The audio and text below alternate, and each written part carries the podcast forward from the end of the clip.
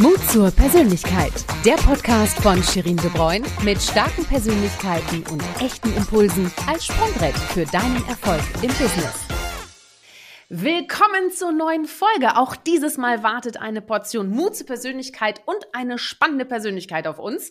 Ich bin Shirin de Bruyne, Moderatorin und Gründerin von Corporate Kitchen und ich habe den Plan, in 100 Wochen mit 100 mutigen Köpfen zu sprechen, um zu erfahren, welche Rolle für sie Mut zur Persönlichkeit spielt, persönlich, aber auch im Business. Und heute habe ich eine ganz großartige Frau zu Gast, die davon viel erzählen kann. Es geht um Unternehmergeist, um Kreativität, um Nachhaltigkeit und die Revolution der Weinwelt. In diesem Sinne erlaubt mir auch das kleine Wortspiel, weil es eben auch um Wein heute geht. Meine Gästin wurde im Jahr 1982 gekeltert und lebt seither in Ebersheim, dem südlichsten Stadtteil von Mainz. Ihre Eltern hatten dort äh, einen Betrieb mit Landwirtschaft und Weinbau, allerdings allerdings ohne Flaschenweinvermarktung. Und im Jahr 2007 kam dann der große Umschwung und sie und ihr Mann Robert gründeten das Weingut Eva Vollmer und stellten auch auf ökologischen Weinbau um. Von da an äh, ging es mit Vollgas immer weiter, äh, aber mit einem eingeschrumpften CO2-Fußabdruck in der Weinwelt als Initiatorin der Nachhaltigkeitsbewegung Zukunftsweine, vielen kreativen Ideen, immer wieder neue Kohle fürs Weingut reinzuholen, mit Unologie, Doktortitel, zwei wundervollen Kindern und aktuell ist sie auch noch als eine von vier Hauptakteurinnen im ersten deutschen Kinofilm zum Thema Wein, nämlich Weinweiblich auf Tour. Wahnsinn. Also bei all dieser Action bleibt sie immer noch ein kreativer Mensch und ich freue mich, dass du heute hier bist. Eva Vollmer. Dankeschön. Ich freue mich, dass ich hier da sein darf. Schön. Boah, Wahnsinn. Hör mal, als ich schon äh, vorbereit in den Vorbereitungen gelesen habe, was du alles gemacht hast. Also jetzt fangen wir mal ganz entspannt, äh, fangen wir mal an. Äh, und zwar möchten wir dich besser kennenlernen. Welche drei Hashtags charakterisieren dich und warum? Deine Top drei. Ist natürlich schwierig, wenn man so ein Tausendsasser ist.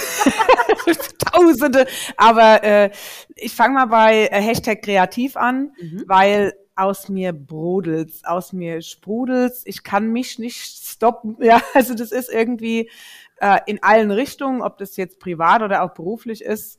Äh, ich habe ja diese Sprüche auf dem Etikett. Es, es erlischt einfach nicht. Hashtag Nummer eins. Und das zweite wäre äh, Duracell-Häschen äh, das hat mir mein Mann mal zum 30. Geburtstag geschenkt und es war als, war als Witz gemeint, aber ich glaube, es ist todernst, weil äh, ich weiß nicht, woher diese, diese Energie kommt, aber äh, ich schöpfe, ich, ich lasse mich immer wieder begeistern und die Batterie wird einfach nicht leer. Also äh, da ist viel Energie, da ist Kreativität. Äh, und das dritte wäre Hashtag, und ich wusste nicht, dass es den wirklich gibt, aber den gibt es. Wenn nicht jetzt, wann dann? Äh, ich glaube, mhm. den gibt's 48.000 Mal, weil ähm, ich habe mir so das Gefühl, äh, wenn du es jetzt nicht machst, dann verpasst du es einfach. Mhm. Also ob man das Leben verpasst oder Möglichkeiten oder auch Bewegungen, die man starten kann, ähm, Menschen, die man vielleicht inspirieren kann. Also wenn nicht jetzt, wann dann? Ähm, ist sehr anstrengend der Hashtag. aber, aber du hast, aber, bist ja ein Duracell-Häschen. Genau, aber Hashtag 2 hilft. Von daher ist es, ist es eine Kreuzvernetzung dieser drei ähm, Hauptargumente, warum es mich gibt. Und das freut mich aber auch, dass ich die alle habe. Ja, die sind in gleicher Wertung. Toll, ja super. Die passen auch extremst gut alle zusammen. Und du hast noch so viele mehr Hashtags. Aber weißt du, das ist ja immer tricky, ne? Weil ich immer sage, so welche Top 3 hast du? Und darauf kommen wir natürlich jetzt auch im Laufe unseres Gesprächs auf jeden Fall auch noch äh, im Detail zu sprechen. Weißt du noch, äh, wie ich auf dich gestoßen bin? Ich habe es dir mal erzählt, aber falls du dich nicht erinnern kannst, dann werde ich das gerne wiederholen. Ja, erzähl. Ich äh, Und zwar war das mein Mann. Mein Mann hatte nämlich mal eine virtuelle Weinverkostung ähm, mit dir. Äh, und die Firma hatte da nämlich mal was bei dir gebucht. Und da war er mit dabei. Und als er die Weinverkostung mit dir erlebt hat, hat er gesagt, boah, Shirin, hör mal, du musst diese Frau kennenlernen, die ist der Knaller und die musst du unbedingt im Podcast einladen. So, und ich habe das dann, ich hatte dann so ein bisschen viel zu tun und musste erstmal abarbeiten und jedes Mal dachte, hast du Eva schon geschrieben? Hast du Eva schon geschrieben? Hast du Eva schon geschrieben? Und hat jedes Mal hat er wieder gesagt, hör mal, jetzt, jetzt schreib mir doch mal, das gibt's doch nicht. Und das ist, du musst wirklich mit ihr sprechen. So. Und wenn mein Mann so darauf besteht, dass ich eine fantastische Frau kennenlerne, dann nehme ich das extrem ernst und ich bin ihm sehr dankbar dafür. ja, die Männer ich. bringen uns auf die besten Ideen, ja. Wunderbar, oder? Herrlich. Hör mal, Kommen wir zurück zu dir. Äh, du wächst ja nicht nur die Liebe bei anderen zum Wein, sondern du hast ja selbst auch die Liebe zum Wein entdeckt. Ähm, wie fing deine Geschichte mit dem Wein an? Ich sage immer ganz gerne mit der Muttermilch.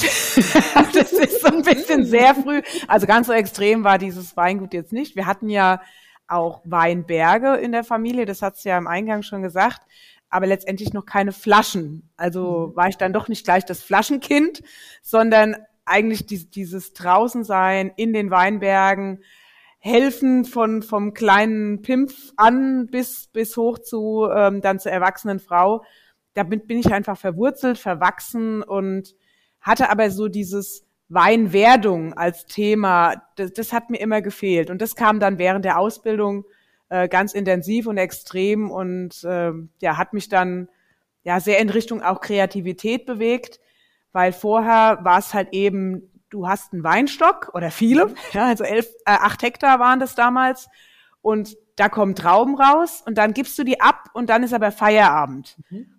Und dieses Fünkchen Kreativität hat dann mit der Weinwerdung und dann auch mit den Kunden und alles, was damit zu tun hat, zu tun. Und das hat mich dann interessiert, dann als Erwachsene. Mhm. Aber mit den Weinbergen war schon immer verheiratet. Mhm, toll. Sag mal, welche Schritte waren denn dann nötig, damit du auch deiner Leidenschaft als Winzerin nachgehen konntest? Also welche Schritte bist du gegangen? Also letztendlich äh, war ja äh, erstmal der größte Schritt, aus so einem Verarbeitertum rauszukommen, mhm. weil wir waren ja mit, wir waren ja vertraglich gebunden mit unserer gesamten Menge an Trauben, die abzugeben. Und es ist ein ganz oder gar nicht Prinzip. Das heißt also, von jetzt auf gleich musstest du einen Cut machen und musstest sagen, mhm. okay, ich möchte gern klein anfangen, aber ich habe jetzt hier acht Hektar Trauben zu keltern. Und ähm, da war natürlich auch noch nichts da, das heißt also keine Gerätschaften, gar nichts. Also es war ein extremer ähm, Finanzakt, der erstmal da sein mhm. musste, ohne Grundkapital. Wir haben dann immer Nebenjobs gemacht, Frankfurter Flughafen, Schneeschieben, LKW fahren, Doktorarbeit, also alles irgendwie, um die Finanzierung zu machen. Und mhm. dann habe ich mich reingefuchst in alle mhm. Variationen, die einem das Weingut bietet. Ist ja auch sehr viel Bürokratie dahinter, das wollen wir ja. nicht vergessen. Mhm. Und das musste ich einfach lernen. Das lernt man in der Schule nicht. Mhm. Ja. Und was hast du studiert? Ich habe Weinbau studiert. Okay, ja, ja. Und dann warst du in 2007 warst du fertig, ne? Genau, 2007 ja. dachte ich, die Schulbank ist fertig und dann bin ich ja noch in die Promotion reingerutscht. Ups. Aber im Jahr 2007, habe ich ja schon eingangs erwähnt, kam es ja zum großen Umschwung, denn da hast du ja auch die ersten Weinflaschen abgefüllt. Äh, das war ja ein ganz besonderes Jahr. Äh, tauch uns mal ein in dieses Jahr. Genau, also ähm, da war dieses ganz oder gar nicht, das war dann entschieden. Und ähm, wir haben gesagt, wir müssen anfangen. Und äh, ganz urromantisch, das ist eine tolle Geschichte, haben wir uns ja, mein Mann und ich, gegenseitig jeder zu Weihnachten einen Edelstahltank geschenkt. Ja, das oh, war das aber ein schönes Geschenk. Ja, also sehr, sehr glänzend äh, und urromantisch. Also Frauen lieben natürlich glänzende Gegenstände, das weiß jeder. Und dann war es aber so, dieses, dieses, äh, die Räumlichkeiten mussten umgebaut werden, die Tanks mussten, sogar Schläuche, keine Kälte. Also wir haben an allen Ecken und Enden eben gebraucht, zusammengekauft und Weinkeller umgebaut oder Garage umgebaut zum Weingut und haben dann im ersten Jahrgang wirklich dann, äh, das war dann auch ja das letzte Jahr Studium, also Studium lief gleichzeitig parallel. Mhm haben wir dann gesagt, wir müssen was kreieren, nämlich viereinhalbtausend Flaschen Wein. Mein Vater, der damals ja quasi vertrauensvoll übergeben musste, äh, mhm. das war ja dann ein, ein Ruck, wo er sagen musste, er muss jetzt Verantwortung, er möchte gern Verantwortung abgeben, hat aber auch im Nebensatz noch gesagt, na ja, wenn ihr es nicht packt, die viereinhalbtausend Flaschen kriegen wir schon getrunken. das, also das brodelte im Sinne von, mhm. wie finanziert man das, wie kriegt man das gedanklich hin, äh, wie kriegt man das auch noch mit allen anderen Tätigkeiten hin mhm. und äh, wie ist wie ist überhaupt die Generationenumschwung und der läuft ja immer noch. Also Generationen vernetzen sich über Jahre und äh, das klappt bei uns ganz toll. Aber immer und immer wieder wird da geruckelt und gezerrt. Normal. Mhm. Ja. Und dann hast du die ersten Weinflaschen abgefüllt. So, was gehört da jetzt alles zu? Also ich bin ja jetzt, ich habe da jetzt nicht so viel Ahnung, aber habe ja einiges mit Marketing zu tun. Also du hast auf jeden Fall die Trauben, check. Dann hast du die Fässer und die Gerätschaften, check. Dann hast du die Flaschen, check. Dann ja. hast du die wunderbaren Etiketten mit deinem Namen drauf. Das genau, ist, damals ich, noch altes, ne? Genau, damals noch altes Label, das haben wir so ein bisschen selbst mhm. erfunden. Dieses rote Ausrufezeichen war unser Markenzeichen, mhm. weil äh, das war so ein kleines Bam. Eine Frau auf dem Etikett und das war ja. in Rheinhessen, größtes deutsches Weinanbaugebiet. Äh, das, das erste Mal, dass mhm. es so passiert ist, äh, in 2007. Tatsächlich tatsächlich und äh, aufmüpfig das gallische Dorf ja mhm. und äh, klar haben ich bin nicht die erste Frau im Weinbusiness äh, oh, also mit mit dieser äh, Krone will und kann ich mich nicht schmücken sondern da ist ganz viel Vorarbeit mhm. aber immer äh, so ein bisschen sehr kraftvoll aus der zweiten Reihe ähm, mhm. weil das die Namensgebung immer entweder Familie so und so oder äh, der Kurt Müller. Also das war dann mhm. der Name des Mannes. Und mhm. da sind wir so ein bisschen schelmisch mit den Etiketten und deswegen das rote Ausrufezeichen, ja. weil wir wollten auch ein Ausrufezeichen setzen. Ja. Toll. Und, ja. und sag mal, ähm, deine Family, also ihr seid ja auch, äh, ihr habt ja vier Generationen bei euch, ne? So mittlerweile. Ähm, und wie, seid ihr euch dann da immer einig? Also wart ihr euch auch einig, dass wenn ihr dann Weinflaschen vermarktet, dass es dann Eva Vollmer heißt? Oder warum heißt es nicht nur Vollmer? Oder ähm, wie, wie, wie seid ihr dazu? Eine, oder kannst du dich noch an den Moment erinnern, wo, wo ihr gesagt habt, okay, Eva Vollmer ist es jetzt? Äh, also witzigerweise, das ist ja also eigentlich eine, eine, eine große Entscheidung zwischen meinem Mann und mir gewesen. Also mhm. dieses wirklich diese Entscheidung obwohl wir haben viele Leute gefragt und wir haben auch viel Ideen gesammelt.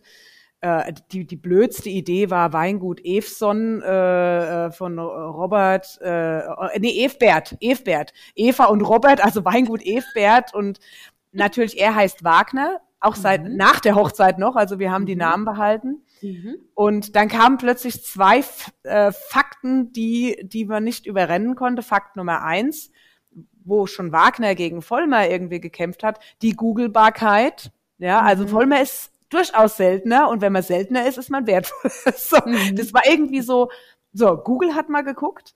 Ähm, und, und dann kam mein alter Kellermeister von dem ersten Lehrbetrieb, wo ich war. Und äh, ich meine, alte Kellermeister sind eigentlich alte Schule, aber er war schon immer modern. Und wir haben abends irgendwie bei einem Weinmenü zusammengesessen äh, und er hat gesagt, ja, das ist doch keine Frage. Natürlich heißt das Weingut Eva Vollmer. Mhm. Ich bin heimgegangen zu meinem Mann, habe gesagt, sogar mein Kellermeister, mein Alter, sagt, dass wir das so machen sollen. Mhm. Ja, machen wir, oder? Und dann hat er auch gesagt, ja, ja klar, eigentlich, ja, müssen wir machen. Stark, toll. Ja, und damit hast du ja auch, sag ich mal, frischen Wind, ne, in die in die Weinnennungsbranche äh, gebracht. Ne? In 2007 war ja nicht nur, dass du das Studium ja fertig hattest und dann die ersten Weinflaschen abgefüllt. Du konntest ja leider gar keinen Erfolgssekt trinken, ne? Ja, genau. Äh, die, äh, die erste, die, der erste Schwangerschaftswahnsinn äh, hat sich angebahnt. Das heißt, so ein Winzerleben ist Winzerinnenleben ist sehr stark getaktet. Also kaum hast du promoviert und willst irgendwie deine äh, äh, deinen Feiersekt trinken, äh, bist du auch noch schwanger und dann äh, ist ja gut für einen guten Zweck, aber die Winzerinnen, die trinken schon immer ganz gerne mal einen Sekte zum Jubeln. Na, dann schütte doch mal ein Gläschen ein. Also alle, die jetzt natürlich nur zuhören, äh, wir haben hier natürlich auch auf YouTube ein tolles Video und sie hat jetzt auch gerade einen Wein und jetzt habe ich gedacht, komm, ich stoße mal einmal mit dir virtuell zumindest stoße ich an. Ich habe leider nicht deinen schönen Wein, den werde ich mir auch noch zu Gemüte führen, aber ich stoße jetzt mal stilistisch mit dem Wasser im Weinglas an, weißt du? Ich habe gedacht, immerhin ein Weinglas. ist wahrscheinlich ich auch dachte so schon, Wein. ich dachte schon, du erwähnst es nie. Ich stehe hier die ganze Zeit vor der Flasche. Nein, nein, nein, nein, das geht gar nicht. So, wann, Prost, wann kommt ne? der Befehl? Jetzt. Auf Jetzt. dich, auf ja. dich. Ja. auf uns, mit deinem Wässerchen. Also, hm. ich nehme da lieber Riesling. Ich war schon. Ja, also du trinkst jetzt gerade Riesling. Sag mal, was muss man denn da beim Glas beachten beim Riesling? Ist es das ein besonderes Glas, was du da gerade hast?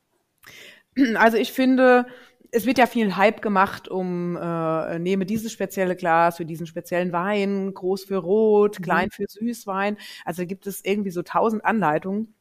Und ich bin äh, ein Fan von guten Gläsern auf jeden Fall, also dünner Rand, äh, natürlich auch ähm, eine gewisse Größe.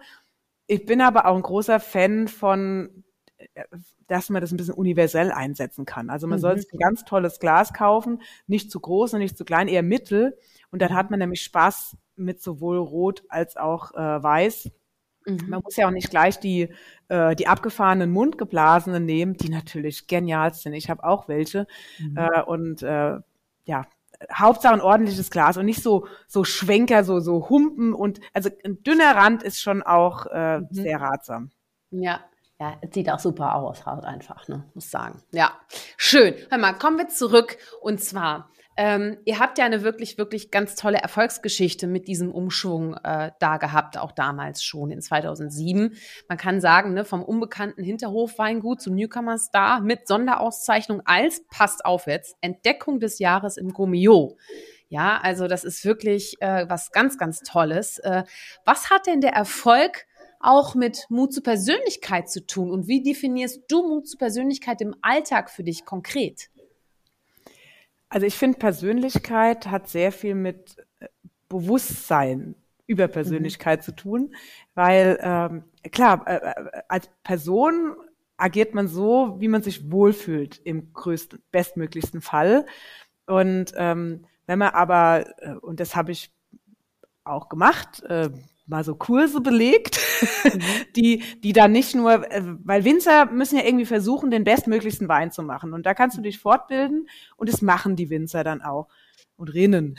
Und ähm, aber was dahinter und der Mensch dahinter und Stärken, Schwächen äh, und, und was bedeutet Persönlichkeit bei anderen und bei dir selbst, wenn du das erstmal klar kriegst für dich selbst, dann, dann, dann kannst du, dann eröffnet sich ein, ein Tor in, in eine bewusste Welt. Mhm. Und, und dann kannst du Karten spielen, die du vorher eigentlich gar nicht, äh, äh, du, du hast Stärken in dir sitzen, die nicht bewusst genug waren. Mhm. Und dann blüht das auf einmal auf und du kannst andere und dich selbst mit anderen Augen sehen und auch viel, viel erfolgreicher und viel mhm. zielstrebiger handeln. Mhm.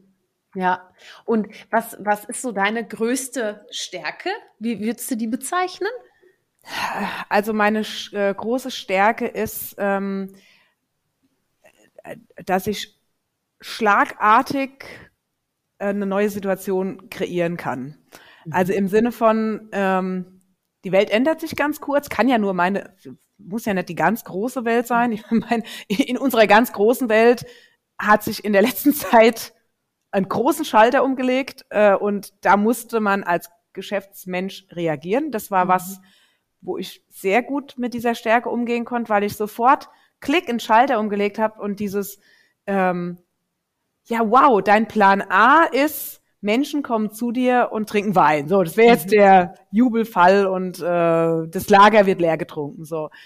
Und, und plötzlich macht's klack und das kannst du nicht mehr und dann wupp umgelegt und ich habe gesagt, äh, ich muss die Leute immer noch glücklich machen und dann kamen diese Online-Geschichten und äh, das ging, mhm. das ging von einem auf den anderen Tag. Oder äh, jetzt, also jetzt ändert sich meine kleine Welt oder jetzt ändert sich die große Welt und du, du legst dich um, aber mit Freude. Also dieser Plan B ist noch, ist teilweise der bessere, bessere Plan A. Mhm. Und mhm. das muss man aber für sich auch akzeptieren. Das können mhm. oft Perfektionisten nicht. Ich bin manchmal perfektionistisch, das weiß ich ähm, und äh, kämpfe aber oft dagegen an und es, es, es, es tut mir immer gut. dagegen anzukämpfen. Wenn, wenn, genau, wenn ich eben sage, gewöhn dich an diese andere Situation, die ist, die ist besser. Warte, warte ab. Und das macht mir Spaß. Also dieses, äh, das, das Allerbeste draus machen, äh, was immer auch kommt, in der Spontanität, ja, also das ist eine kreative Spontanität, die manchmal auch zum Chaos führt. Äh, da muss man mal die Leute um mich drum rum äh, fragen, die denken, was hat sie denn jetzt? Was, was, was macht sie gerade? Ja. Äh, ich rette euch. also, das macht jedes Mal total viel Spaß. Also im Nachhinein verstehen es dann auch alle, weil es führt immer zum Erfolg. Sag mal, äh, jetzt natürlich eine Stärke. Was ist denn deine größte Schwäche? Und wie gehst du Oha. damit um? Oha. Oha. Ähm, Ja, ich bin, ähm, ich bin so ein bisschen harmoniesüchtig. Mhm. es ist eine, äh, es ist eigentlich eine schöne Schwäche, weil ich ähm, ähm, es ist auch ein, ein, ein, leider zeitschindender Faktor, äh, immer diese, dieses Ja sagen, nicht Nein sagen können, weil ich, äh, weil ich gerne helfe, weil ich, weil ich gerne irgendwie äh, Glück in allen Gesichtern gern sehe. Natürlich mhm. am liebsten auch die Leute um mich drumherum. Und dann zerreißt du dich manchmal und äh, ja, spielst auf zu vielen Bühnen. Und äh, das mhm. klappt dann auch immer so. Aber ja, letztendlich könnte es doch vielleicht auch ein bisschen selektiver sein, dass man sagt, Mensch, ähm, du musst jetzt auch mal mhm. äh, Fokus auf äh, die und die Bühne legen. Aber mhm. ja, zum Glück ist das Duracell-Häschen da, um, ja. um, ums alles irgendwie. Aber das ist schon eine Schwäche, dass ich eben auch manchmal einfach äh, sagen müsste, nee, es geht gerade nicht. Mhm. Ja, und sag mal, du sagst natürlich so, das Duracell-Häschen hört nicht auf und hat immer weiter Energie, aber du hast doch sicher auch Energiequellen, oder? Wo du dich auch mal erholst oder wo du sehr viel Energie schöpfst, weil du sprühst ja, das, das spürt, das hört man ja, das sieht man auch, äh, du sprühst ja vor Energie. Verrate uns doch mal so ein bisschen deine, deine Quellen. Also äh, natürlich äh, Familie, ich bin so ein, so ein Rudeltier. Also äh, mhm. nicht nur Familie, sondern wenn hier Menschen auch, die arbeiten ja auch Menschen in dem Weingut, meistens Familie und aber auch äh, hinzugekommene. Mhm. Ähm, äh, zum Beispiel, äh, da kam äh, plötzlich dieser Australier, die dann, der dann mit uns gearbeitet hat, äh, der aus dem Nichts hier angeflogen ist und den wir für immer behalten wollen gerne. Und der hat so frischen Wind reingebracht. Also in mhm. dieses, ich meine, ich werde hier auch älter, ja, und äh, dann denkst du dir, oh, ja, da kommen ja noch so viele nach und und plötzlich äh, kommt dann dieser Typ und und ist so anders und und fordert und also es kamen immer Praktikanten rein, die mhm. wie Jungbrunnen gewirkt haben. Mhm. Ähm, manchmal auch, weil sie so anstrengend waren. das ist aber eine andere Sache. Aber meistens waren die, hatten die ganz tolle Ideen im Kopf die habe ich einfach angezapft, die habe ich, die habe ich aufgesaugt. Also das eine, Menschen befruchten Menschen, das finde ich ganz, mhm. ganz wertvoll.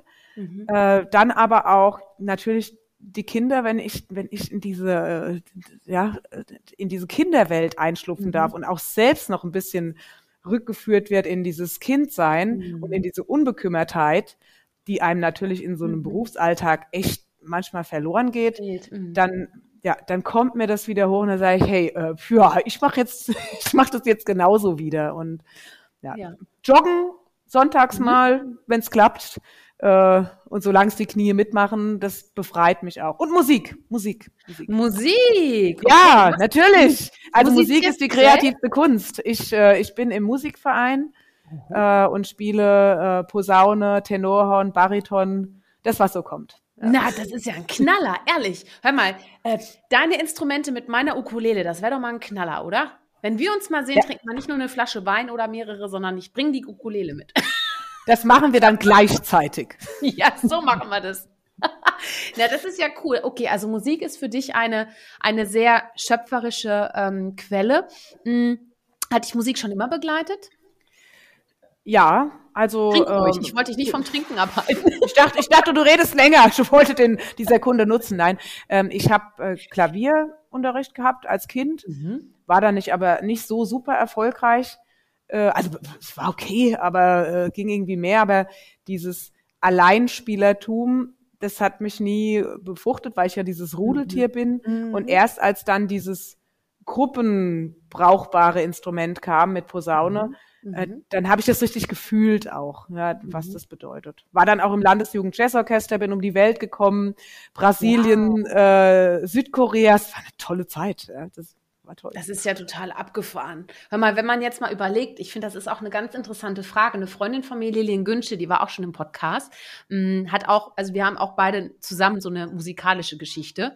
Wir singen auch immer sehr gern zusammen und musizieren. Sie ist auch Ukulele ein Jahr vorher angefangen. Ich bin ja erst Blut, Blutsanfänger. Ne? Und sie hat zum Beispiel auch eine Frage ähm, äh, immer wieder, die sie auch ihren äh, äh Kundinnen oder Geschäftspartnerinnen stellt. Welches Musikinstrument bist du? Und äh, das finde ich auch interessant. Welches Musikinstrument wärst du denn? Hm. Bin ich das Instrument, das ich spiele? Ist ja die große Frage. Ja, weiß ich ähm, nicht. also es muss natürlich irgendeins sein, äh, was in jeder Musikrichtung was bieten kann. Mhm. Und ähm, ja, was manchmal auch, ah, das ist eine gute Idee. Ich bin wirklich, ich könnte eine Posaune sein, mhm. äh, weil ähm, in, in vielen Stilrichtungen zu Hause mhm. äh, ziemlich schnell umschwenkbar, weil da muss man nur den, den, den, den also um eine Milli, man muss sich einen Millimeter bewegen mit der Hand und mhm. dann passt's. Mhm. Und dieses, dieses Kreativtum, was so eine Posaune kann, ähm, ja, und wenn es dann halt auch mal ein bisschen daneben ist, ist auch okay. Aber das ist es. Ich, ich finde, ich finde es wundervoll, wenn man äh, eine vermeintliche Schwäche oder mal irgendein äh, ein Outtake hat, mhm. auch bei Online-Weinproben, wenn da was passiert und du sagst, ui, da hast du jetzt aber ein Ei gelegt. Und wenn die Menschen live beobachten können, wie es wieder gerade gebogen wird, das finde ich grandios. Ja. Weil dieses, ich liefere dir ähm, das Perfektum, das möchte keiner. Es möchte jemand sehen, wie was entsteht und wie was äh, auch äh, sehr, sehr spontan so ja umgebogen werden kann, dass es dann schon wieder ein Riesenlacher ist. Also das liebe ich, ja. Toll. Toll. Es ist eine tolle Begründung. Super. Ja, und eine Pausaune kommt ja auch erst, sag ich mal, so richtig in Schwingung, wenn sie halt in der Gruppe spielt, ne? Und das ist natürlich auch schön. Das passt ja auch sehr gut zu dir. Aber sag mal, äh, du hast ja nicht nur jetzt flotte Sprüche, sondern äh, man findet ja auch immer wieder flotte Sprüche äh, auf euren Etiketten. Um mal so ein paar Beispiele zu nennen. Kurzurlaub in Flaschen, ein Koffer voll Zitrus, Nörgelnapp Pfirsich auf der Rückbank, Aromenstau auf der Zunge, reif für die Riesling-Insel. also das muss man sich ja erstmal ausdenken und dann auch noch trauen, auf die Flaschen zu schreiben. Sag mal, wie schaffst du dir Freiraum für diese Kreativität? Was brauchst du dafür? Und wie sind die Reaktionen auch aus deinem Umfeld? Es ist ja nicht jeder so fancy äh, und, und flott drauf wie du. Ähm, was ist so die Resonanz? Äh, also was brauche ich dafür? Erstmal ähm, noch kein Alkohol. Was erstaunlich ist, weil äh, man vermutet ja, dass ich dabei wirklich äh, literweise Wein trinken muss, um überhaupt drauf zu kommen. Aber im Moment, ich setze mich hin und denke an Situationen und baue daraus Geschichten. Und das irgendwie, das ist, scheint Gott gegeben zu sein bei mir. Ich, kommt irgendwo her. Und äh, das Einzige ist dann, fasse dich kurz, dieses Ding auf 140 Zeichen zu kürzen. Also Beschränken der Kreativität ist noch schlimmer als lebe dich aus. so, mhm. also man hat nur ein, ein, ein kleines Fenster, um das dann äh, wirklich auch ähm, zu präsentieren auf einer Flasche. Das ist für mich die höchste Anforderung. Mhm. Und ähm, da sitze ich dann auch mal. Also ich sitze am meisten an der Kürzung. Ja. Und ähm, wie kam das, als das losging mit diesen, also ich habe ja vom roten Ausrufezeichen erzählt und 2015 haben wir gemerkt, beziehungsweise eigentlich der Verputzer unserer Vinothek. Der hat nämlich gesagt, ich, ich mache das Ding nicht rot, weil euer Logo passt eh nicht mehr zu euch. Also der Verputzer der Vinothek hat, hat gemerkt, an dem, wie ich da durchgegangen bin, dass wir jetzt mal eine neue Marke brauchen. Mhm. Und äh, war sehr spannend. Ich war zu der Zeit dann auch schwanger und sehr geschockt, mhm. aber bin zum Glück dann zu einer Markenagentur gegangen. Also nicht so mhm einfach jemand, der Grafik macht, nur. Grafik macht, sondern jemand, der Marke denkt. Und das war, das war der Befreiungsschlag überhaupt. Also am Anfang sehr ungewohnt, mhm. weil man denkt, wann passiert denn jetzt was und wann geht's dann los? Aber erst wenn ganz viele Fragen gestellt sind und wenn ganz viel auch Hintergrund da ist, mhm. dann kann ein Mensch so richtig auch zur Marke werden. Und das mhm. haben die geschafft. Ich bin horrends dankbar für, für diesen Schritt auch. Mhm. Und ähm, habe dann natürlich dann auch einige Kunden. Wir sind, ich dachte immer, Mensch, wir sind so ein junges Weingut, wir müssen ja so, so nur so die, die 20, 30-Jährigen abdecken. Das dachte ich eine lange Zeit. Aber wir sind eigentlich eher im Bereich zwischen äh, Fokus äh, 35, 50, 60 unterwegs, mhm. weil ähm, gerade diese Menschen, die sind im Kopf ja auch die sind super weit. Und man denkt immer, ja, das Altertum, Quatsch. Die sind, ähm, die sind sehr empfänglich und, und sind den Schritt mit uns gegangen. Es mhm. gab natürlich ein paar, die gesagt haben, oh mein Gott, was ist denn das? Also Da gab es einige Kunden und äh, äh, ich denke auch immer, wenn beim Marketing keiner meckert, dann macht man auch was falsch. Also Everybody's Darling kann es nicht sein. Ja, genau. Und die Mhm. haben wir echt geschockt. Und die haben am Anfang gesagt, okay, leider schmeckt uns der Wein zu gut, wir machen weiter. Also viele sind vielleicht auch ein paar abgesprungen, aber die braucht man dann halt auch nicht. Mhm. Ja, die, die wollen dich nicht mehr so haben, wie du bist, und dann müssen sie halt auch gehen.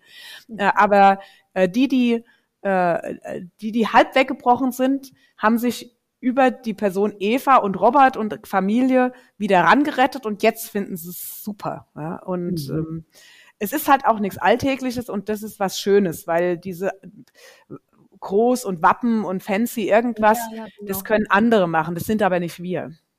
Ich finde ja auch ganz interessant, je nachdem, in welchem Land du bist. Ne? Wenn du zum Beispiel in Amerika ähm, äh, Weine kaufst, sind die Etiketten zum Beispiel auch ganz anders wie in Deutschland. Ne? Da sind die immer so total, also das war damals, als ich in New York gearbeitet habe, ist jetzt auch schon, das war in 2007, das ist jetzt auch schon ein bisschen her. Ich weiß nicht, ob es immer noch so ist. Aber das waren so ganz quietschig, romantische, verschnörkelte, so fast so, weißt du, so ein bisschen so französisch äh, äh, Königszeitalter, äh, so ein bisschen so, so, so Etiketten. Ist das immer noch so, dass das je nach Land unterschiedlich ist? Klar, das orientiert sich stark am Land, ähm, Mhm. wobei ähm, Amerika wieder so ein bisschen aus dieser Quietschwelt rausgegangen ist, weil die auch gemerkt haben, äh, dass, dass eine gewisse Ernsthaftigkeit, äh, also ein bisschen weniger Hollywood hier und da einfach äh, in dieser Weinwelt. Die wollten sich aber auch damit ruhmen, mit diesem, ah, mit diesem Weinbrauchtum. Und da gibt's, gibt's entweder diese, diese Wappen-Junkies, ja, dieses uralt Schnörkeldings, oder es gibt die modernen. Und zwischendrin gibt's ganz viele Ideen und Umsetzungen. Und ähm, ja, das ist eine total bunte Welt geworden. Also ich glaube, fast grenzenlos. Manchmal Mhm. sind es auch Etiketten, wo ich sag, wow, das, oh, das geht ja gar nicht. Ja, aber, aber derjenige fühlt sich dann damit wohl und das ist doch super. Also wenn es den Mensch verkörpert, wenn es sauber gedacht ist, äh, oder das Team, das, das, das Weingut, dann hat's funktioniert. Und nicht, wenn es auf den Markt drauf produziert ist. Finde ich immer ein bisschen schwierig, dass man sagt, ich muss einem Markt gefallen. Finde ich schade. Also bin ich froh, dass wir das nicht müssen. Das ist ein wichtiger Punkt für Mut zur Persönlichkeit. Ne? Das ist äh, ein, ein sehr guter Punkt. Möchte ich mal kurz markern hier an dieser Stelle. man muss nicht anderen gefallen, man muss erstmal sich selbst auch gefallen, ne? um anderen gefallen zu können. Ja, ja es gibt da so ein Fun-Fact äh, von, von Robin, denn ähm, er kauft wirklich immer Weine nach Labels. Und wenn die nicht irgendwie fancy sind, dann kauft er die nicht. Ne? Also der würde niemals auf die Idee kommen, so was Schnörkliges zum Beispiel zu kaufen. Ne? Und ich muss sagen, bisher hat er immer eine sehr, sehr gute Auswahl getroffen. Also ich weiß nicht, ob dieses, wir mögen auch diese, es ist doch gerade auch eine neue junge Winzergeneration, die jetzt kommt, ne? weil dann übernimmt die nächste Generation, weil bei dir ja auch. Ähm, was erlebst du denn da so in der Winzerwelt für, für einen Schwung? Ähm, orientieren die sich alle so, wie es vorher mal war oder machen viele ganz neu? Was sind da so die Trends, die du so mitbekommst? Also der wichtigste Trend für alles ist dieses Zusammenwachsen. Das ist immer der, der Basistrend, der jetzt immer nichts mit, mit Eigenvermarktung zu tun hat, sondern mit Ideen austauschen, äh, Vorgehensweisen austauschen, äh, gemeinsam vielleicht auch was zu entwickeln. Das war ja in der Vergangenheit eher Hoftor zu, keiner darf gucken und Geheimnisse bleiben bei mir. Also diese Öffnung der, ähm, der Charaktere und auch die Bündelung von starken Charakteren, das hat ja einen Riesenruck gebracht. Und das war so in der Zeit, ähm, ja, so äh, Jahrtausendwende, da ging es so richtig los, dass dann auch Jungwinzerformationen, Jungwinzer und Rinnen Generationen äh, oder Formationen gab, die gesagt haben, hups vorbei, nee, wir wollen keine Masse, wir wollen Qualität. Und dann hat jeder wieder individuell sein Ding gemacht, klar, aber mit, mit, mit gemeinsamen Schritten voran. Das war das Wichtige. Und aus dem heraus sind die, sind die Menschen auch, äh, die in dem Fach sind, mutiger geworden. Und ähm, dann, dann ging es ja auch los. Du, du stehst auf einer großen Weinpräsentation und natürlich immer im äh, die Männer in, äh, in, in schicker Klamotte mit einem Schlips und, und schick polierte Schuhe und so stehst du da und schenkst deinen Wein aus. Und plötzlich kam dann diese Zeit, Mensch, dann hat der Sneakers an. Und dann hat er so ein Rauschebart und äh, dann kommen die mit, äh, mit, mit einer Basecap sogar oder äh, plötzlich stehen da auch Frauen. Also äh, es durfte plötzlich jeder so auftreten, wie er, wie er das sich auch wohlfühlt. Mhm. Und dann kam also diese, dieses Uniforme einfach weg und es ging bei den Etiketten dann auch weiter, dass man eben gesagt hat, äh, ich breche da aus. Ich breche aus diesem Korsett aus.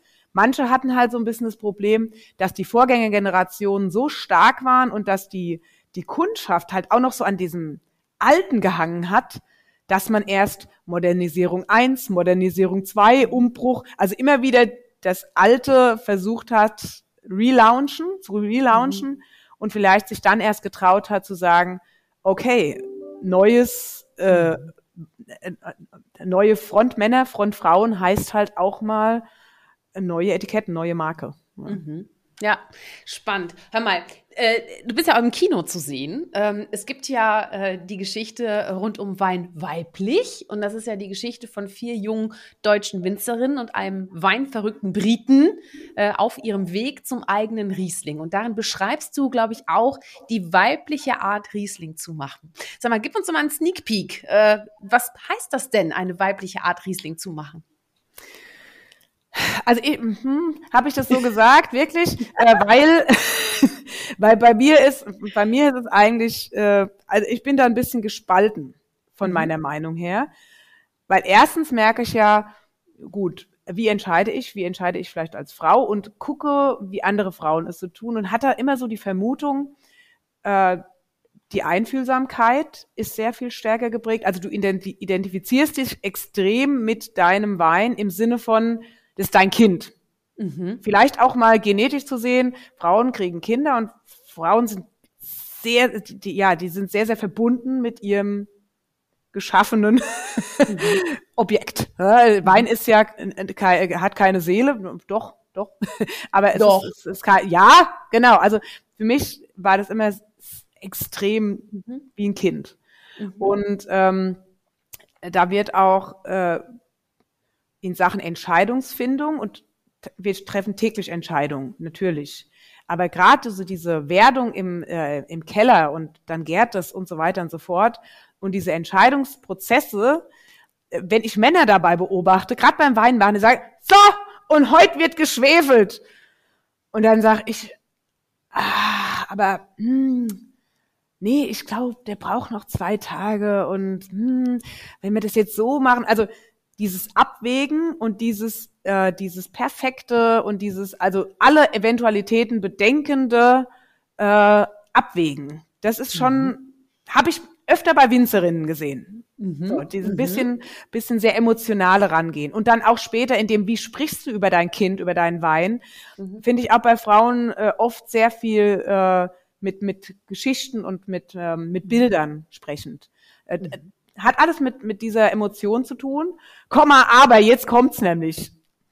Dieses, dieses, dieses Weinbusiness ist gesprenkelt mit so vielen Persönlichkeiten, Männlein wie Weiblein, dass plötzlich dieses pauschale Denken gar nicht mehr hilft, weil mhm. es gibt so viele Männer und Frauen, da trifft es überhaupt nicht zu, sondern die sind vielleicht auch, dann sind die Männer so sanft und, und mhm. haben so viel mhm. Gefühl und, mhm. und, und mhm. passen da einfach nicht rein. Und da sage ich, nee, das ist das ist äh, in der Schublade gedacht, die du schnell wieder zuschieben musst, weil das Geschlecht steht hinten an beim Charakter.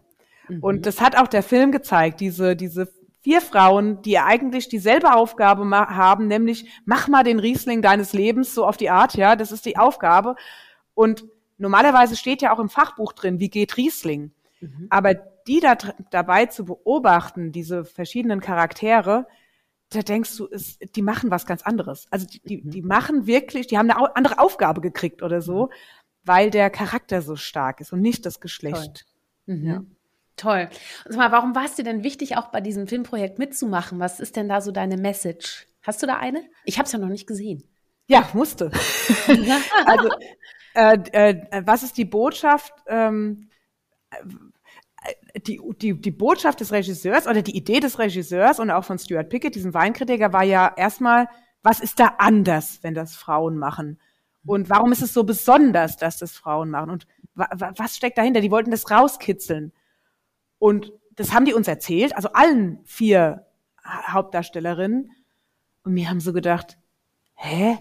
Das ist doch für uns total selbstverständlich, dass Frauen Wein machen. Und was ist da überhaupt der Unterschied? Also eigentlich waren wir die ganze Zeit, also jede für sich selbst, äh, einzeln auf dem Feldzug, um zu sagen, nee, äh, das ist nicht anders, aber es ist.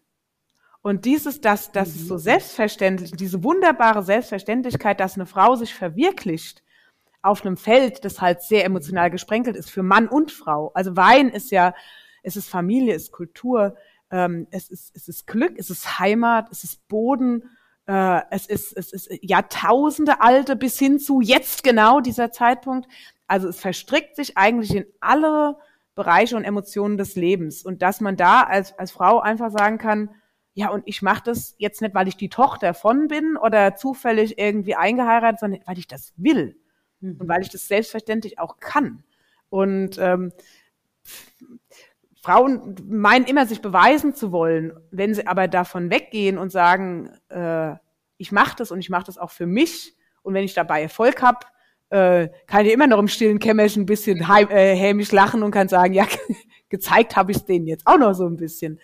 Aber ähm, das fand ich halt so schön, dass, äh, dass wir die, die Chance gehabt haben, in die Arbeit und auch so ein bisschen in die Seele reingefilmt gekriegt mhm. zu haben und in die eigene individuelle Geschichte. Und vielleicht inspiriert es auch ganz viele, die, die, die nicht nur im Weinbusiness, weil das war mir genau. auch wichtig, weil die, genau. die, die Leute, die das gucken, sind ja nicht nur Winzer. Die Winzer gucken, weil sie gucken wollen, äh, was hat die Eva da jetzt, äh, oder weil es halt ein Weinfilm ist. Mhm. Aber ähm, jeder wird es mit einer anderen Brille sehen und mhm. jeder, der vielleicht vor einer Selbstverwirklichung steht oder ein Pflänzchen in sich drin hat, äh, was wächst und was, äh, was man gerne auch rauslassen möchte und was man sich nicht traut, auf anderer Ebene zu sehen, äh, dass es durch, durch reine, reinen Mut und reines einfach losmarschieren dann auch unter Umständen klappt und nicht ja. äh, schon zum Tode geweiht ist, weil es vielleicht total verrückt ist. Ja, und das finde ich schon, das finde ich wertvoll. Toll, wirklich. Ich find's äh, großartig. Also ich äh, mit Freude werde ich mir da schön gemütlich werde ich mir das ansehen. Aber sowas von, Eva, das ist absolut äh, in meinem Kalender drin, in meinem imaginären. Hör mal, jetzt lass uns mal in die Zukunft gucken, weil es gibt ja Fragen, bestimmte Fragen, die dich sehr bewegen. Äh, auch wenn du selbst an deine unternehmerische Zukunft denkst. Ähm, welche Fragen bewegen dich denn da am meisten? Ähm, also als, als äh, äh, Winzer bist du nicht nur verheiratet mit deinem Wein, deinen Trauben, sondern auch extrem natürlich mit Umwelt, Klima, Wetter. Und äh, das, das drückt. Also dieses Thema erdrückt mich seit Jahren, weil ich äh, in dieser doch recht kurzen Zeit, wo ich jetzt im Weinbusiness drin bin. Ich meine, Wein seit 2007, wie viele Jahrgänge habe ich gemacht? Ja, das sind schon ein paar, aber in jedem Jahrgang hieß es dann, äh, wärmster äh, August seit Beginn der Wetteraufzeichnung, kält, kältester so, äh, nassester so und so. Also diese Extreme, die, äh, die könnten mich oder vielleicht auch mein, meine Kinder oder Kindeskinder davon abhalten, Wein zu machen, weil es mhm. vielleicht nicht mehr geht. Ja, oder weil ähm, ja, wir, die, der Mensch verbockt sich jetzt gerade mal seine Umwelt und äh, das ist kein keine Erfindung mehr, sondern das ist Fakt. Und gerade als Winzer merkst du das. Mhm. Und äh, genau, ich stehe jetzt neben Riesling, so ganz frech, aber habe ganz andere Pläne und Visionen äh, von neuen Reben für die Zukunft, die einfach äh, umweltverträglicher sind, die nachhaltiger sind, die einen besseren CO2-Fußabdruck haben und dann kommt wieder das Winzerherz, natürlich lecker sind. Ja, also ja. Äh, das, das ist eine Bühne und das, das ist mein, das ist im Moment meine Hauptmarschrichtung zusammen mit einer anderen Winzerin noch mhm. und hoffentlich dann ganz, ganz vielen anderen Winzern, weil wir oder Winzerinnen, äh, weil wir ähm, weil wir diese Idee weiter verbreiten wollen und eine Bewegung draus machen wollen. Also ja. ganz jung das Thema, aber wir, jetzt müssen wir ran. Eine Rebe möchte 30 Jahre lang äh, leben, da wo sie steht. Mhm. Und äh, so viel Zeit, wir haben keine Zeit mehr. Wir haben einfach keine Zeit mehr. Es muss jetzt passieren, now or never. Wenn nicht jetzt, wann dann? Hashtag. Ja, großartig. Ja, ich habe, also und damit sind wir beim Stichwort auch Zukunftswein, ne, Zukunftsweine. Ähm, da hast du eine ganz, ganz tolle Initiative auch gestartet. Du hast es gerade schon mal anklingen lassen mit Hanneke. Und äh, ihr habt das Ziel, Akzeptanz und Bewusstsein für die Nachhaltigkeit in der Weinwelt zu schaffen. Lass uns mal über Zukunftsweine übrigens für alle, die uns zuhören, zukunftsweine.de, da habt ihr auch eine super Übersicht. Das ist echt super interessant, auch für Nicht-WinzerInnen. Äh, ich habe auch, das Video habe ich mir angeschaut von euch beiden, wirklich super natürlich, da erklärt ihr das auch. Aber erklär's ähm, einmal, einmal jetzt auch. Wie möchtet ihr konkret die Weinwelt äh, revolutionieren? genau. Also mein Riesling und Burgunder das kennt man. Und mhm. äh, das, was man kennt, das trinkt man und das pflanzt man. Also so ist ja, äh, du bestellst dir einen Wein und guckst erstmal, was kennst du so. Und so ist der Winzer dann auch, okay, die Leute wollen Burgunder, ich pflanze Burgunder. Mhm. Und ähm, das ist ein Kreislauf. Das nennt sich Markt. und da gibt es dann aber Neuheiten und das ist keine Gentechnik oder so, das ist ganz stinknormale Züchtung, wo dann quasi äh, Mutter auf Vater trifft, also zwei Reben miteinander kombiniert werden und die eine ist halt ähm, re resistent oder widerstandsfähig, die ist robust und die andere, äh, die ist halt lecker. Ja, und wenn du das Ei zusammenlegst, äh, dann kriegst du eine Rebe, die sowohl robust in der Natur ist, das heißt, die, äh, die powert einfach diese, äh, diese Pilze, äh, ab. Mhm. Ja, also Wein muss geschützt werden vor Pilzen, weil wenn es nass ist, entstehen solche Pilze. Gibt es auch bei Rosen übrigens, wer das im Garten vielleicht schon mal beobachtet hat. Und deswegen brauchen die so eine harte Schale, die das alles abperlen lässt. Und äh, die ganze Zeit hatten die das Problem in der Züchtung, dass das, was rauskam, nicht so arg lecker war. Mhm. Und jetzt kam der Umschwung. Das geht jetzt schon, also Rebzüchtung hat auch einen langen Atem. Also vor, äh, vor 30 Jahren kam eigentlich der Umschwung, dass man geschafft hat, was zu kreieren, was einfach genial ist für die Zukunft. Weil wenn ich eben, ich bin ja ökologisch wirtschaften, wenn ich rausfahre mit dem Traktor und muss meiner Pflanze helfen, damit sie gesund bleibt, dann äh, ist CO2 am Start, weil der Traktor hinterlässt CO2 und er fährt den Boden platt. Und wenn ich das nicht machen muss, weil die Pflanze das schon allein kann, dann ist es der genialste Schritt. Also das Problem ist einfach bei der Wurzel gepackt. Mhm. Und ähm, Im wahrsten Sinne der Haken. Jetzt bitte? Im, Im wahrsten, wahrsten Sinne, genau. Und äh, der Haken an der Sache ist, dass eben dann äh, Neuerscheinungen auf dem Markt gibt. Die haben dann ihre Rebsortennamen, die natürlich nicht Riesling heißen, weil so heißt ja schon was anderes. Und dann heißen die dann äh, Phoenix, die heißen äh, Souvenir Gris, die heißen Sauvignac, mhm. die heißen Pinotin. Die mhm. heißen also so, wie man es nicht gewöhnt ist. und ja, ja, ja. denen müssen wir eine Bühne bieten. Für Winzer und für die, die es trinken sollen. Und dann haben wir es geschafft. Ja, wenn die Leute einfach Zukunft trinken, ja, und mhm. Zukunft pflanzen. Was sagt denn dann zum Beispiel, also was sagt denn da die ältere Generation, auch bei euch in der Familie vielleicht, zu diesem neuen, zu diesem neuen Schwung, dass dann der Riesling zukünftig nicht mehr Riesling heißen darf, weil ihr halt was anderes angebaut habt? Also da so dieser, dieser Umschwung. Ist also der, äh, ist das so, ist ja schon mutig auch, ne? Vorreiter ist natürlich mutig. Wir haben aber auch äh, genauso wie äh, da, äh, gehen wir mal zurück 2007, als es alles begann.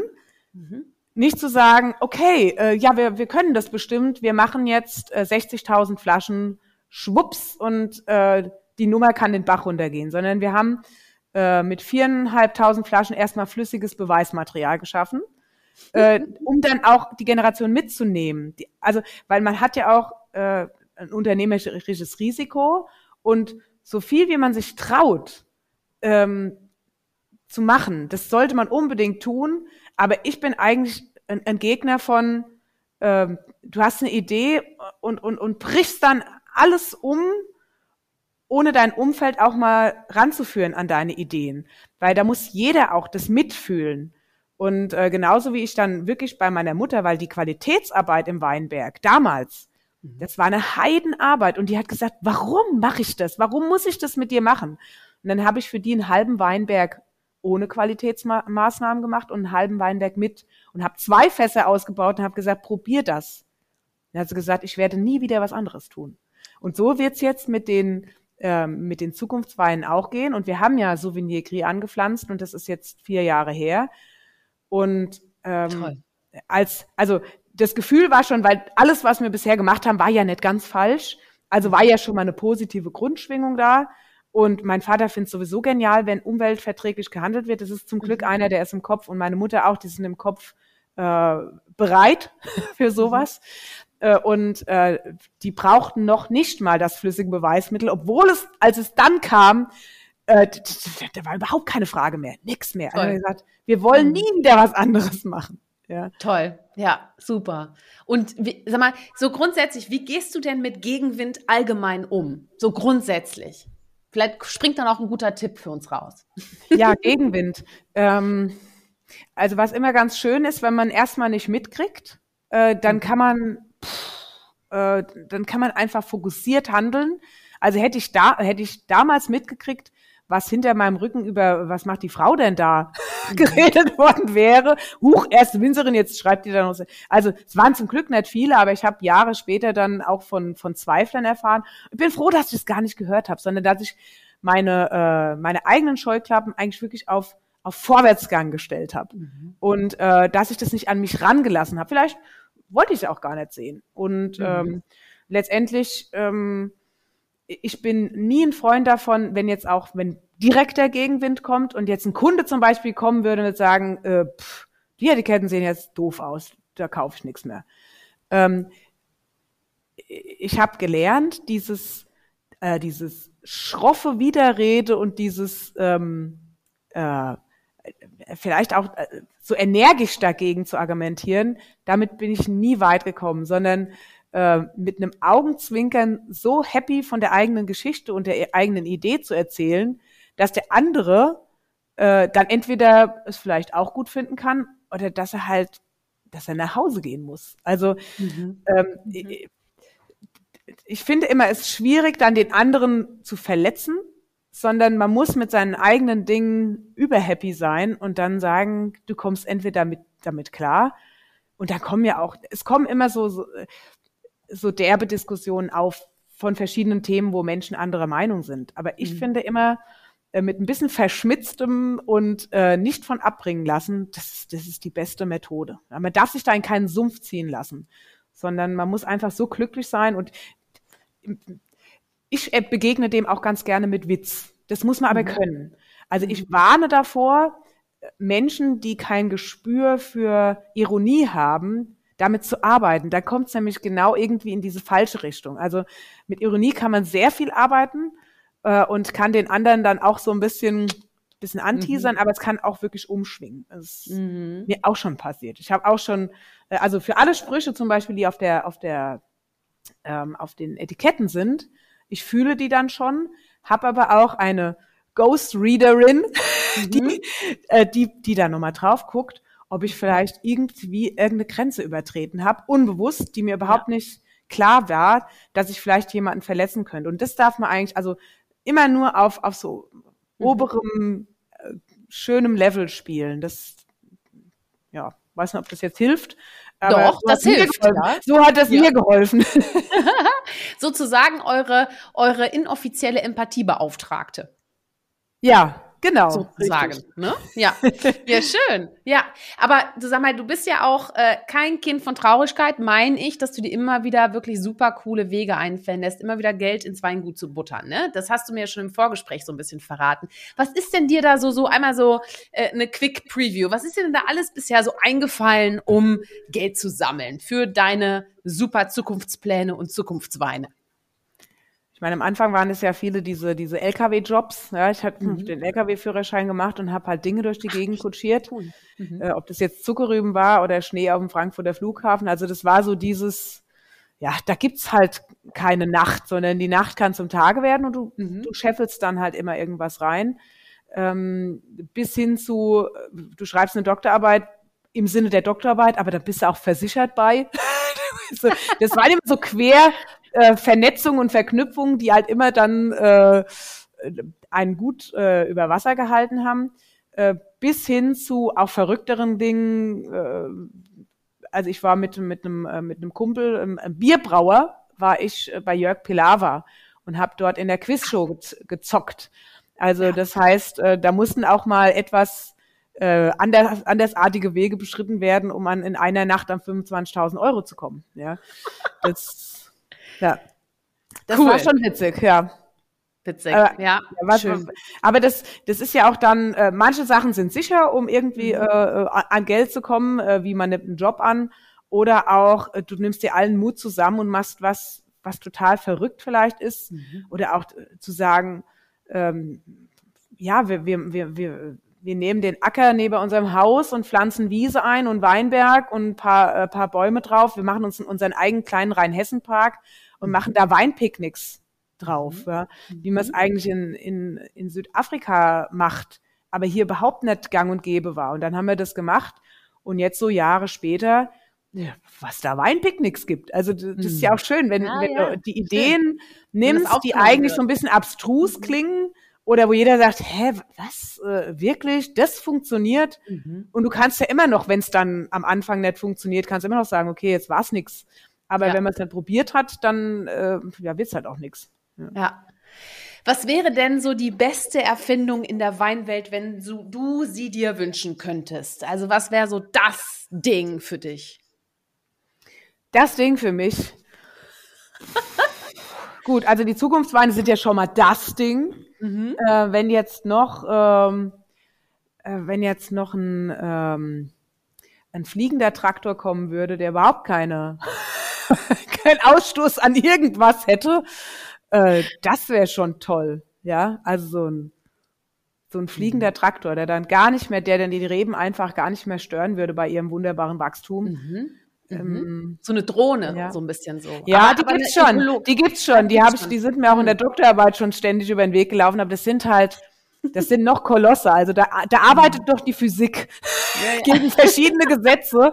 Äh, ja, aber äh, ich meine, ähm, man hat es gesehen an, an Filmen, die vor ein paar Jahren völlig in die Zukunft geguckt haben mit abstrusen Gedanken und mhm. sind heute Wirklichkeit. Also ich habe überhaupt keinen keine Bedenken, dass es mhm. da, dass es da Dinge geben wird, die den Weinbau revolutionieren. Aber am, am ehesten, und das ist ja, das spricht für jede Branche, müsste an dem Thema Energie ersparen, Nachhaltigkeit, da muss gearbeitet werden. Und mit mit der Natur können wir ja schon zusammenarbeiten und es ist unser, unsere eigene Verantwortung, da jetzt zum Beispiel äh, den, den Weinberg hochblühen zu lassen und nicht nur Monokultur Weinberg sein zu lassen, sondern eine Vielfalt da reinzubringen. Also es gibt schon so viel, man muss es halt nur tun. Und ja, ja, dann wäre die Erfindung, dass alle mitmachen, ja. Sehr gut. Schön. Hör mal, wir kommen allmählich, kommen wir zum Ende. Ich könnte stundenlang noch mit dir weiterreden. Wirklich ohne Probleme. Ich finde das so spannend mit dir und auch so ehrlich und offen. Das ist ganz, ganz toll. Es gibt aber immer ein Feuerwerk bei mir. Kurz bevor es zu Ende geht, wie bei jeder guten Party, ne, gibt es natürlich ein Feuerwerk. Das heißt, ich pfeffere dir jetzt äh, ganz viele Sachen äh, äh, vor die Füße und du reagierst einfach kurz und knackig drauf. Legen wir los? Jawohl. Berge oder Meer? Berge. Halb voll oder halb leer? Was? halb voll? ich habe nicht voll gesagt. ich, redest du von mir? Entschuldigung, weiter. Badewanne oder Weinberg? Weinberg. Ja, na klar. Nach Plan oder spontan? Spontan. Rücksicht oder Einsicht? Ähm, Rücksicht. Rock oder Riesling? Äh, Rock and Riesling. das habe ich nämlich aus eurem Trailer zum Kinofilm, habe ich nämlich das Rock oder Riesling gefunden. Da habe ich gedacht, genau. ich fragen, was du da meinst. Rocking Riesling, sehr gut. Was ist denn tatsächlich dein Lieblingswein? Also ist das der Riesling? Äh, ich trinke sehr gerne Riesling, für mein mhm. Leben gerne. Bin jetzt aber auch auf der Suche nach dieser neuen Welt. Also ich, ach, ich bin ein Vielfaltstrinker. Mhm. mhm. also immer wieder und auch sehr äh, anlassbezogen. Auf jeden okay. Fall. Mhm. Okay. Hast du auch so einen Lieblingssong, bei dem du so richtig abgehst? So wenn du so im Weinberg arbeitest und so, hast du da auch Musik? Oder wenn du putzt? Ja, also ich höre in der, äh, ich höre gerne Rock auf jeden mhm. Fall. Äh, auch in so Richtung Rockröhre, also Me Melissa Etheridge und so, äh, das ist schon, das ist schon toll. Mhm. Ähm, aber äh, jetzt äh, aus dem Nähkästchen, Nähkästchen geplaudert, äh, ich höre auch super gerne fetzige Blasmusik. Gut. Ja, die ist cool. Also Wahnsinn, ja. ja. Es resoniert ja auch, weißt du, das finde ich ja das Schöne. Das ist ja bei, vor allem auch bei, bei mir ist es auch bei Schlaginstrumenten zum Beispiel, ne? Das ist halt einfach, du kriegst ja diese, diese Schwingung, ne, diese Frequenzen, das ist schon, und Posaune macht ja auch was mit einem, ne, das ist schon toll. Ja, ja also, Feuerwerk hast du überstanden, vielen Dank äh, äh, dafür. Ähm, und wir kommen zur letzten Frage, die aber die nicht weniger wichtige ist. Und zwar, warum braucht denn die Welt aus deiner Sicht Mut zur Persönlichkeit, Eva? Ich denke, ähm, ja, es, es hat sich so ein bisschen rauskristallisiert über die Jahre, äh, dass die Regier, dass, dass regiert wird über Alpha-Tierchen, über die, die, die über den Dingen scheinen zu stehen. Und ich finde, dass, ähm, dass so viele Individuen, Individuen so geniale Züge haben, die sie vielleicht gar nicht bewusst haben, die einfach viel mehr gehört werden müssen, viel mehr aus sich rauskommen müssen, viel mehr sprießen müssen, Ideen zeigen und, und dann auf gleicher Ebene mit den vermeintlichen Führungs-Alpha-Tieren stehen müssten und sagen, wow, und dieser Weg, der ist ja noch viel besser. Also ich finde, das müsste sich alles irgendwie äh, aufeinander zubewegen und das durch ganz, ganz bunt gemischte äh, ja, Persönlichkeiten. Und da hat einfach dieses, äh, diese alte Art von Führung und, und, und von Dominanz, also so dominante Alpha-Tierchen, das hat da einfach nichts mehr verlieren. Es ist gut, dass es die gibt und es ist auch wertvoll, aber es wäre schön, äh, wenn, wenn die auch ein bisschen Platz machen würden für andere gute Sachen. Toll.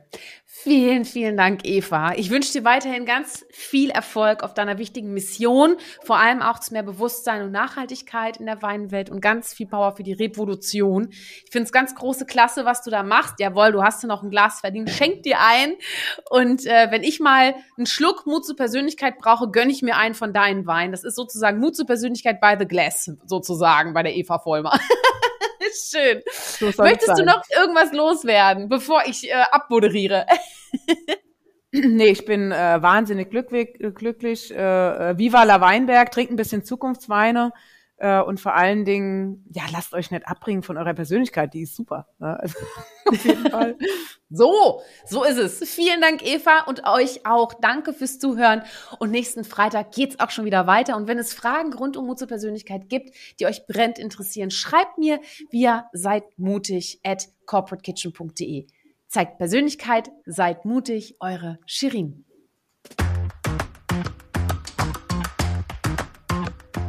Hol dir deine Portion Mut zur Persönlichkeit. Alle Folgen zum Podcast findest du unter www.mutzupersönlichkeit.de als Video bei YouTube und bei allen gängigen Podcastdiensten.